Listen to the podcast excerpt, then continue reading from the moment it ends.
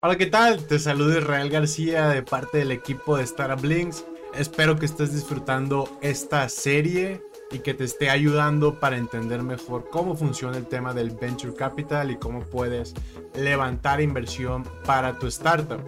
Este contenido, este video en específico, es una compilación que hemos realizado a partir de las conversaciones que hemos tenido en nuestro podcast Hacking Rounds.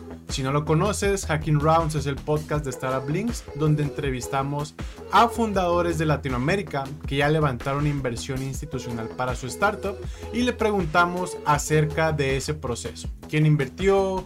¿Cuánto tiempo les tomó? Tips, consejos, recomendaciones para otros fundadores. Entonces, lo que hicimos fue extraer piezas de esas conversaciones que ya tuvimos y ponerlas aquí para que de manera muy resumida puedas tener valor de diferentes fundadores que ya pasaron por ese proceso. De igual manera, si quieres y te invitamos a que puedas escuchar los capítulos complejo, completos, vas a ver el nombre del capítulo del lado derecho abajo en, en el video. Entonces, Ojalá que los disfrutes, un gustazo que estés aprendiendo y que estés por acá en Startup Links y vamos a ver las recomendaciones de los fundadores.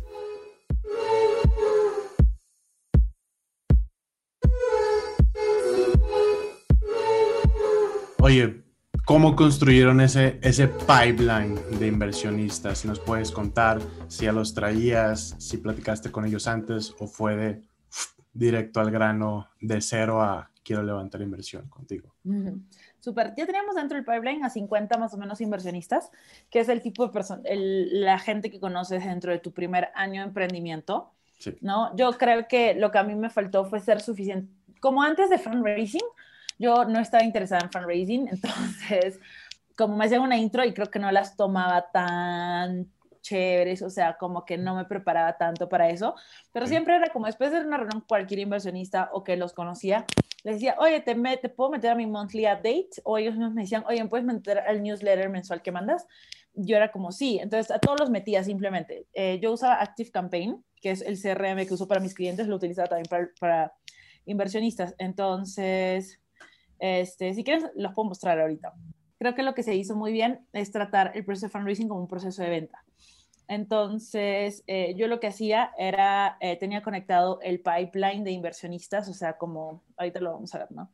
Sí. Este, esta organización al newsletter y todos los meses le llegaba a todos. Pero cuando ya comencé a hacer el proceso de fundraising, era como, ya yo buscaba conocer a más gente y a todos meterlos como loca al update mensual o tratar de recordar mensajes que había intercambiado antes con gente. Miren, ese es el, el CRM que yo uso para clientes, o sea, si se dan cuenta, todo esto son eh, ventas de de clientes, pero si le das acá fundraising, tengo lo mismo, pero para fondos, ¿no? Entonces tengo acá, eh, pues, todos los fondos que había que hacerle follow-up, los que estamos en evaluación, los que tenían un interés como ligero no tan fuerte, los que están llegándonos a comité, los que son, terminaron siendo inversionistas, con los que no hubo fit, o los que no estuvieron interesados. O no, esos son los que yo no estuve interesada y esos son los que ellos no estuvieron interesados. Entonces, eh, creo que esto nos ayudaba porque era, o sea, nos, nos ayudaba mucho tener todo registrado. O sea, yo entro acá y veo todo lo que hablé con este inversionista, ¿no? Eh, ¿Quién era él? ¿En qué invertía? ¿En qué hacían cheques de 100 mil dólares? Entonces yo tengo como todo esto registrado y cada vez que ya estoy lista para mandar una campaña, ya todos estos automáticamente, los que yo he puesto, les puse una automatización para que los metan a la campaña de inversionistas. Vale. Y pues es todo muy fácil. Una vez que ya te acostumbras a hacer monthly updates, simplemente como que le das eh, duplicar y ya se los mandas a todos. Entonces, creo que básicamente es tener muchas reuniones, o sea, estar muy abierto. Ah, otra cosa es que nos bajamos el, el Excel de directorio VC Startup de, de Startupable.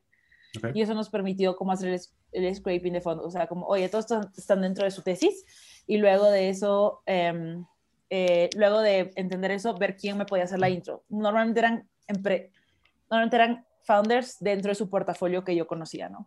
Sí, ¿Con cuántos fondos los que nos conectaron? Mira, Santiago Zavala nos decía siempre, oye, para hacer una ronda tienes que juntarte con 100 personas, ¿ya? Y eso es muy importante. No, normalmente no necesitas juntarte con esas 100 personas, pero es un mindset. Es el mindset de me voy a juntar con 100 personas y hasta que no hable con esas 100 personas no me voy a rendir, porque creo que es muy fácil rendirte.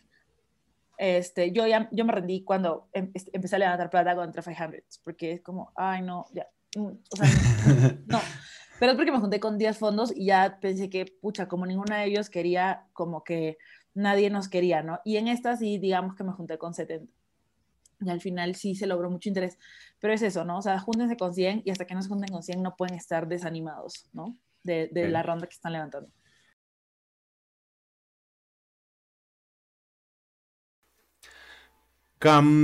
¿Cuál dirías que es la, la, o sea, el reto más grande en este proceso, el aprendizaje más grande que hayas tenido? Que quisieras compartir acá, que digas, estos dos o este punto hace la diferencia entre, o va a hacer la diferencia para la siguiente que nos haya pasado, para que sea más fácil. O sea, creo que uno de los puntos importantes sería como que no te, como no dejarte desmotivar por lo que estás escuchando en los fondos de los que estás yendo a presentar, ¿no? Ok. Este, a veces pues escuchas pues eh, retroalimentación muy dura como esto no es negocio, esto en un canal lo va a descargar, este, esto no sirve, ya dedíquense a otra cosa, o sea, no sé, es fácil eh, que se den ese tipo de comentarios. Sí. Y pues puedes dejarlo, chance no dejarlo, pero desmotivarte muchísimo y, desconcentrarte de lo que estás haciendo, que realmente pues, tienes que seguir construyendo una empresa independientemente de lo que esté pasando con los fondos, ¿no? Entonces, eh, pues es como no, no distraerte. Eh, otra cosa es, pues, es un trabajo de tiempo completo. o sea, el bajar capitales todos los días, a todas horas, cuando estás en esa fase de la startup, absorbe todo tu tiempo, ¿no? Entonces, eh, pues entender que es, que es temporal, que es normal, que esto no, no, no va a ser siempre, o sea, idealmente vas a trabajar capital para, no sé, 12, 18 meses y entonces eh, en ese tiempo vas a empezar a buscar capital. Eh, la otra es que creo que hay mucha gente, sobre todo en su primer levantamiento importante, no piensa cuánto tiempo lo tienen que hacer con anticipación. Y entonces se espera como, como me queda un mes de vida y entonces ahorita voy a salir a levantar capital cuando realmente tendrías que estar buscando capital como seis meses antes de que se me acabe la gasolina, ¿no? Este, entonces creo que es algo que nosotros personalmente como que no subestimamos el proceso y lo hicimos con un tiempo súper cortito, no súper confiamos. Me acuerdo muy bien. Sí.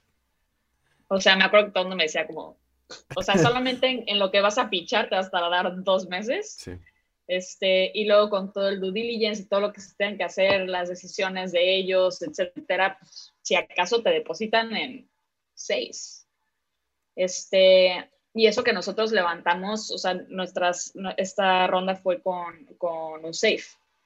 ¿no? Este, no, no fue directamente con, con equity, ¿no? Si hubiera sido con equity, hubiera sido todavía más, más largo el proceso, ¿no? Este, entonces sí, creo que mucha gente no se prepara eh, con la suficiente anticipación para, para levantar capital. Y sí es mucho más, más tardado de lo que, de lo que parece. Pues ven, sigo, sigo sin concretar el flip. O sea, hay algunos de esta ronda y algunos que todavía no he podido depositar. O sea, ¿cómo te explico? Sí, sí, complicado. Van a encontrar una diferencia abismal entre investors mexicanos e investors extranjeros. O sea, abismal. En mi experiencia, al menos. Este, o sea, normalmente al lidiar con los fondos mexicanos, o sea, más bien, no por abismal significa que uno sea mejor que otro, simplemente que sepan que te van a medir con una regla distinta. Porque hay unos, o sea, casi a todos los eh, que les presentamos en México era como tu evaluación está altísima y ahora que estamos con Estados Unidos como tu evaluación está bien baja. Este, no, como lo que estás levantando es una grosería y en Estados Unidos es como, ¿por qué estás levantando tan poco dinero? Entonces, como que sepan que es distinto y pues dependiendo de lo que quieran, que sepan con quién se tienen que acercar, ¿no? Este, ya hay muchos fondos en Estados Unidos que están ahorita súper interesados en invertir en el mercado latinoamericano. Entonces, este, la verdad es que hay mucha, mucha oportunidad y pues puedes, o sea, al principio yo, cuando empezamos el levantamiento, nunca se me ocurrió salir fuera. Pues más que se me ocurrió, o sea, en el momento en el que hice la búsqueda, pues todos eran mexicanos, como que no, no me pasó por aquí buscar un fondo internacional, este, como que pensé que tenías que estar en cierta etapa para llegar a un fondo internacional, este, y la realidad es que no, hay muchos que invierten en etapas tempranas, este, que te digo que les encanta este espacio, entonces, este, como que, si podría decir algo, es como que, que no, no te desesperes con eh, la discrepancia que vas a encontrar con toda la gente con la que presentes. Para unos va a ser, o sea, increíble que seas solo founder y a otros va a ser como la peor tragedia del mundo.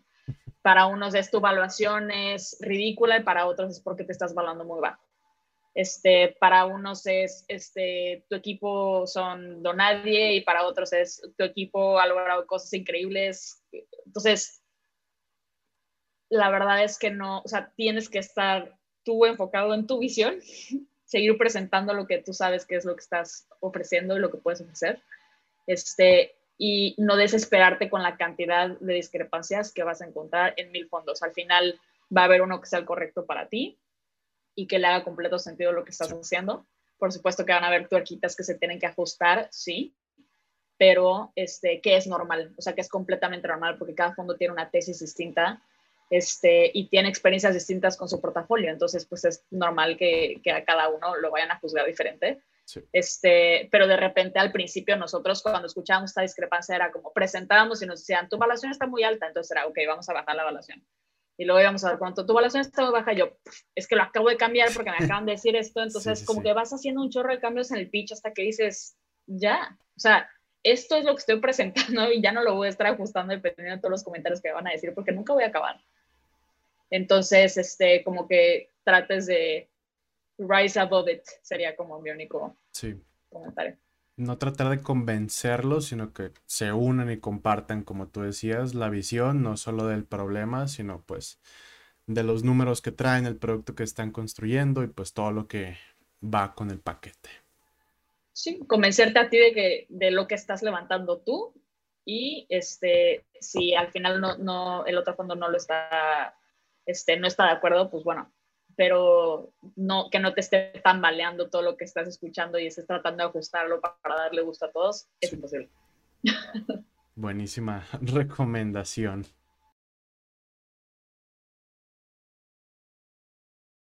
Estimado, lecciones aprendidas o diferencias entre rondas de la anterior a esta, pero de las lecciones que sí hacen sentido para un emprendedor y no nada más de las que son por encimita. Hay una, cosa que te lo cuentan que es verdad y yo no lo, no lo, no lo hice y lo aprendí, es no abras la ronda y salgas a buscar plata. Cuando no necesitas la plata, salí a conversar con inversores y decir, mira, este es mi negocio, esto es lo que estoy haciendo, hacia acá es donde lo quiero llevar durante este año. ¿Qué conoces? ¿Qué opinás? ¿Qué pensás? Okay. Eh, Obviamente, si, si tenés buenos números, te van a decir, uy, necesitas plata, ¿querés que te invierta? Si vos no la necesitas, no la pidas. Eh, o sí, qué sé yo, depende si las condiciones son buenas. Sí, pero yo abrí la ronda y salí a buscar, lo cual es, ya te están evaluando para, para si sos invertible o no en ese momento. En realidad, lo mejor que puedes hacer es, cuando no necesitas la plata, salir a conocer a los VC, que los VC les gusta también, les gusta escuchar negocios eh, e ir viendo el desarrollo. Entonces le vas mostrando el desarrollo a medida que pasa el tiempo, eh, le vas mostrando lo que hiciste bien, el mes que te fue mal también, y por qué te fue mal. Eh, y una vez que ya estás en condiciones o preparado para levantar la plata, llamas a todos los que te prestaron atención. hey, mira, ¿te acordás que hace tres meses te dije que iba a lograr estos hitos y con estos hitos levantar inversión? Bueno, ya lo logré, así que voy a abrir la ronda. ¿Te interesa ya participar? Entonces, eh, eso es lo que aprendí que se tiene que hacer. No es lo que hice, es lo que aprendí que se tenía que hacer. Sí. Eh, porque si no, fue una ronda de siete meses con ronda abierta en todo el momento. Eh, y es súper, súper desgastante, súper desgastante. De hecho, ese es otro pecado que cometo. No le mando newsletter a ningún inversionista, solo se lo mando a los inversionistas existentes. Le mando la información a los que ya me invirtieron. Eh, de hecho, ahora con la serie SIP me estoy juntando todos los meses con todos los inversionistas a conversar, a contarles lo que estamos, los resultados que tuvimos, que estamos mirando, eh, y ver qué opinan. Y todos, de todas las reuniones con inversionistas, siempre salgo con alguna o buena idea o con un potencial cliente. Ok. Así que excelente. Pero sí, deuda técnica que tengo es que no mando newsletter a los inversionistas que no han invertido. Nice. Otra lección. No, no es, nice, no, es nice, lo tengo que hacer. Ah, bueno, perdón, le iba a decir como nice. Otra lección aprendida dentro de. Claro, lección aprendida para Adriel. Sí, sí, sí. sí. Los, los, desafíos que más tuve, una vez que ya tenía, ya tenía confirmado a los inversores, solamente tenía que pasar el due diligence, y el due diligence ya sabía lo que me iban a auditar y objetar. Okay. Ya empecé igual el recruiting para contratar al CIREL. Desde el momento que te, que te dicen OK, ya empieza a contar las métricas como si tuvieras la plata en el banco, para que lo sepas. Okay, es como, ni siquiera tienes la plata, pero la métrica ya empieza a contar. Tenés que empezar a crecer. Ya te decía, empezar a crecer, como si tuvieras la plata.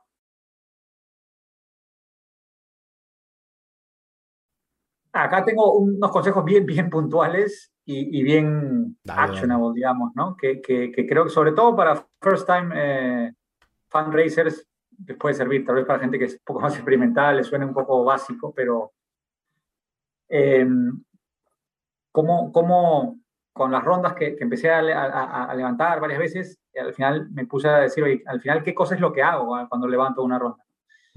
Y, lo, lo, puse en algunos, algunos pasos, ¿no? El paso número uno, definir las condiciones de la ronda. defines el tamaño de la ronda, digamos, vamos a levantar un millón, y la el, el, ticket mínimo.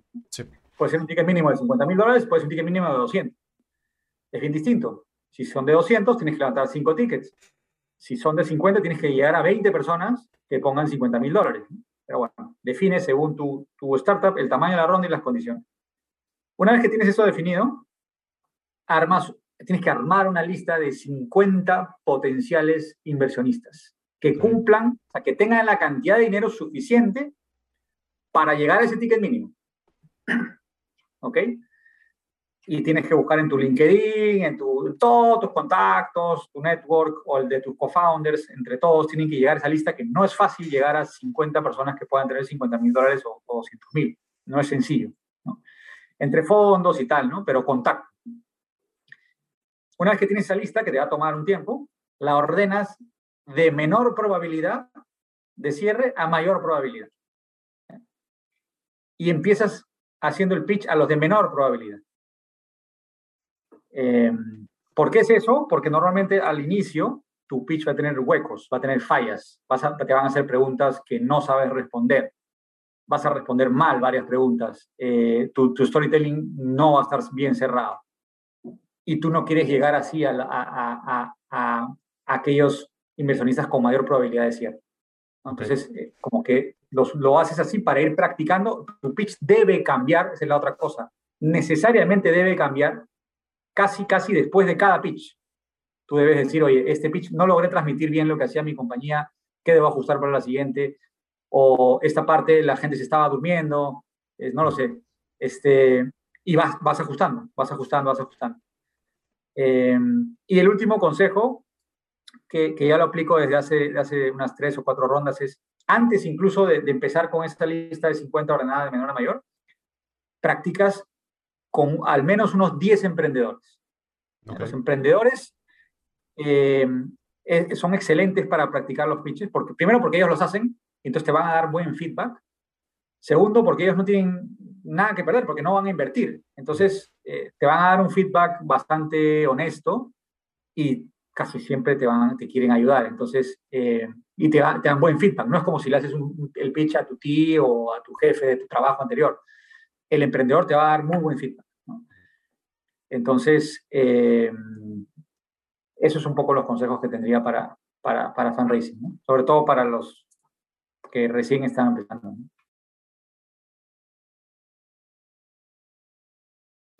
Sí, para contar un poco sobre el proceso y, y, como algo que, cosas que yo aprendí hablando con otros fundadores durante, antes que, que nuestro proceso de la serie A y los mismos buenas prácticas que yo estoy haciendo en este momento con nuestros ah, procesos de, de, levantamiento actual.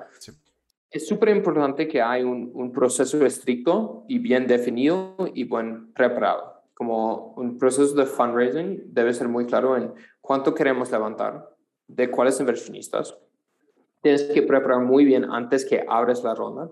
Y esta preparación tiene como tres elementos muy claves para mí. Como uno son los materiales, so básicamente como preparando tu pitch deck, um, tu data room, toda la data de la compañía, los KPIs, los documentos legales pasados, toda esta parte de como de los materiales que vas a compartir, porque lo peor que puede pasar, no el peor, pero como algo muy difícil, es si entras en este proceso, esos materiales no están listos y los fondos empiezan a pedirlos a ti y no tienes, y tienes que como correr y buscarlos y prepararlos y, puedes perder el, el interés del, fondo. primero los materiales y estar muy claro de qué necesitas en cada tipo de ronda, porque cada ronda requiere diferentes tipos de materiales. El segundo parte, que es súper importante, es que pienses en la lista, en la lista de cuáles son los fondos con quien quieres hablar. Poner la lista, hacer tu investigación, ver quién han invertido en compañías similares en el mercado, fondos de los Estados Unidos, fondos de Latinoamérica, porque es súper importante. La primera cosa es que tienes que encontrar este lead investor que va a poner el term sheet que mencionaste. Entonces, como tienes que buscar estos fondos que podrían ser lead investors y ver cómo como research, hacer investigación de los fondos y también ver como si tienes un, intro, ver si hay alguien de tu cap table existente, un amigo que es un fundador que, que tiene inversión de este fondo que puede hacer la introducción. Y la tercera cosa que necesitas preparar es básicamente tu equipo y, y, tú mismo como fundador, porque es como levantar la ronda va a significar que, que, que tienes que estar afuera de la operación más o menos por semanas, meses es como súper importante como tener este, este plan muy claro de quién va a estar empujando la operación cuando tú estás haciendo el fundraising. Um, eso es el como primer parte que es la preparación y creo que después es el parte de como poner una fecha de cuándo vas a lanzar la ronda, agendar las reuniones con todos esos fondos, empezar el proceso, hacer los pitches que podemos discutir un poco más si es interesante y después como obviamente eh, ideal es después que todo este proceso recibes no solo un term sheet, pero varios term sheets de diferentes fondos, que esos term sheets tienen diferentes valoraciones o diferentes ofertas de cómo van a participar este, esos fondos, hablas con ellos y decides quién, con quién quieres ir. Entonces, en nuestro caso, abrimos nuestro proceso de la serie A en 2020, para dar un poco del timeline. Abrimos la ronda en octubre de 2020, ah, perdón, uh, sí, 2020, perdón. en octubre de 2020 tuvimos conversaciones con las inversionistas de octubre y noviembre, conversaciones, due diligence, todo el proceso de investigar la compañía, tener follow-up conversations, hablar con nuestro equipo, etc. Recibimos term sheets al final de noviembre, comienzo de diciembre y después decidimos y firmamos nuestro term sheet como la segunda semana de diciembre y en fin cerramos la ronda en febrero, el comienzo de febrero. Se tomó como un mes y medio para hacer después que esto, todo el proceso legal, firmar los documentos, porque con, en tu primer ronda de equity hay mucho trabajo, hay muchos papeles que tienes que hacer para establecer las reglas de, de, la compañía. Nice. Me gustaría, antes de eh, pasar a cómo seleccionaron su term sheet o cómo compararon, cómo fue ese proceso. Mencionaste el tema de preparar al equipo. Me encantaría hacer como suma ahí. ¿A qué te refieres con preparar al equipo? Es decir, ¿qué, qué acciones hiciste tú o qué tareas les pasaste a, ellos y pues quién fue quien tomó como el liderazgo de ellas? Y en fin, como va a ser diferente para cada compañía. Cada compañía tiene una estructura diferente, tiene leadership diferente. En nuestro caso, como soy un, un, fundador solo, entonces como esto también cambia las cosas, como si hay varios fundadores, como un fundador puede hacer fundraising, otro puede tomar más la responsabilidad del día a día. En nuestro caso, básicamente lo que hicimos es sentar con todo nuestro equipo de management, todos los gerentes, los VPs, toda la estructura de liderazgo abajo de mí, y contamos sobre el plan de la ronda, qué vamos a hacer, cuánto tiempo va a demorar. Y la cosa más importante es discutir muy claro cuáles son los objetivos durante esos meses, porque cuando, por ejemplo, cuando salimos para fundraising en octubre de 2020, pero firmamos el term sheet en diciembre, hay octubre como tres meses de tiempo de tracción que, que tienes que tener ahí, porque siempre los inversionistas van a preguntar como, ay, bueno, ¿cómo va este mes? Como no puedes simplemente enviar a ellos como los números hasta septiembre.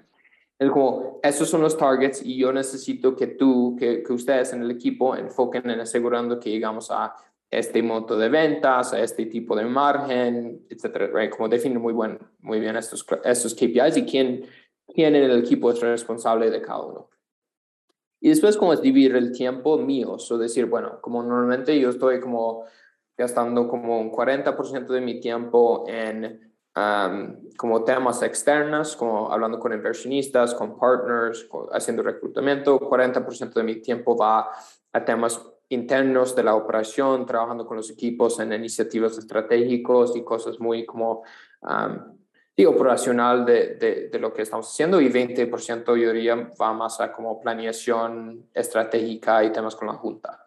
So, este parte externa yo voy a seguir haciendo porque estoy haciendo fundraising. Este 20% que es lo estratégico con la junta, planeando el año, no es algo que tienes que estar haciendo como cada día, cada semana, es algo que haces al comienzo del año, plan, como, es como esto no, no, es no es tanto un reto. Um, es más que todo el 40% que tiene que ver con la operación y allí básicamente lo que yo dije es, bueno, como para cada uno de los VPs, los VP de operaciones, VP de growth, VP de supply, VP de finanzas, ¿qué es, qué es la responsabilidad de cada uno y qué necesito dejar con ellos en sus manos para que ellos puedan como seguir empujando esos temas. Um, y planeamos esto y, y, y, básicamente desplegamos este plan y todo fue con esto, fueron con esto. Recomendaciones para startups de la región para levantar? Y la pregunta puede ser, la respuesta más bien, tan general como, como gustes o tan específica como te quieras clavar tal vez en algún tema. Pues mira, y, esto viene desde mi perspectiva del relacionamiento que me ha tocado con algunas startups en mi stage, o sea, no quiere decir que, que siempre pase así. Eh, como les decía, o sea, muchas veces es, oye, es que los fondos son malos y no le invierten, no le apuestan. Hay un área de oportunidad enorme a nivel burocracia con los fondos latinos, sí, pero ellos incluso también tienen sus, ellos tienen que ir con los GPs, con los LPs, ¿no? Que son, ellos tienen que recabar dinero de las grandes entidades como gobierno, ¿no? Y, y educar al gobierno para que invierta en un activo digital difícil este, o de alto riesgo, pues es un rollo, ¿no? Entonces, más allá de, de, comentar que es difícil y demás, es, es un fact con el que tienes que vivir, ¿no? O sea, estás acá, ni modos, este, ya, este, ahora sí no te queda de otra. Eh, es un fact donde sí, lo tienes igual y tres veces más difícil que si estuvieras en Estados Unidos, ¿no? Pero pues, desafortunadamente no estás allá, estás acá. Y, es eso, o sea, vive con ese fact donde incluso tienes que generar iniciativas para también el fondo tiene que volverse, o el VC tiene que volverse menos burocrático, más orientado al, al team, ¿no? O sea, más que la tendencia, en early stage al menos, pero es eso, no pierdas foco, no, no, no, no complaints, sino más bien actívate y si tienes que hacer 100, haz 200, ¿no? 200 pitches. Em, algo, esto, esto me lo enseñó eh, Tuto Asad, ¿no? Eh, nos tocó estar en Platzi de Day y creo que ha sido como lo mejor, uno de los mejores advice que, he recibido en, el momento de levantar, que es eh, no empieces a levantar inversión si no tienes al menos una lista de 100 VCs que empaten con tu industria. Eh, eso creo que fue de las mejores. Es primero enfócate a hacer tu base, tu, base de datos, ¿no? De, listas, de contactos, con ligas de LinkedIn y demás. Este, y hasta que tengas 100 o 101, empieza a hacer el pitch. ¿Por qué? Porque esto te tienes una dinámica, como, como les dije en un principio, de ventas, donde ok, le mandé correo y usa plataformas ya CRMs para hacer eso, ¿no? O sea, donde no tengas que estar tú mandando mail por mail, sino que ya todos son de tu industria, eh, puedes automatizar ciertos procesos, ciertos mailings, puedes enviarlos de, de, de y te vas otra lista de 100 y empiezas a tener respuesta. Pero si uno te dice, oye, me interesa, perfecto, eh, empiezas, eh, tú, tú, lo pones ya en tu, ok, en tu lo pones como en segunda sesión, tercera sesión, negociación, como, como, lo, como lo definas, pero no te, no te estancas con ese y empiezas a generar mal, no es oferta y demanda tal cual. Ok, el que sigue, el que sigue, el que sigue, oye, tengo tres respuestas. Este veo que no se ha movido en dos semanas, todo depende del timeline que tengas para levantar tu, tu ronda. Oye, le, escribes y le dices, ya estoy por cerrar mi fondo, oye, este, mi, sí, mi, mi, mi ronda, este, ¿qué onda?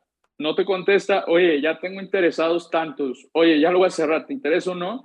Y, y lo más importante, siempre pide feedback, ¿no? O sea, yo algo que siempre hago es, este, en, las, en los pitches que doy, ya sea para levantar o solo para que vean mi proyecto, les digo, oye, dame feedback de cómo te piché, si lo que te dije te hizo sentido. También a los fondos, creo que a la persona más que a los fondos es, son personas al final del día las que, con las que interactúas, este, les gusta también, oye, ven con muy buenos ojos que está bien y lo más importante, lo ven con mejores ojos cuando realmente reflejas ese feedback, ¿no? Y, y recuerden, hay feedback que tú sabes lo que estás haciendo, eh, tú sabes cuál es tu business, hay feedback que puedes tomar y decir, bueno, esto no me sirve, esto sí me sirve, y lo más importante es que siempre estés iterando tu presentación y tu pitch. Siempre, siempre, siempre. Eh, y listo, no te tomas el feedback personal, o sea, las personas que están viendo esto ven miles de personas queriendo levantar capital de ellos, entonces hay veces que ya el colmillo lo traen así, detectan muy fácil cuando estás muy early y pues ellos también traen un pipe, ¿no? De, revisión y demás, donde eh, puede ser que no sea la mejor respuesta, pero no, no, te tomes nada personal, ¿no? Eso es como, como lo que yo diría en este tema de levantar. Justo, buenísimas recomendaciones, estimado repetiste prácticamente casi todas las que nos compartieron en, la mañana.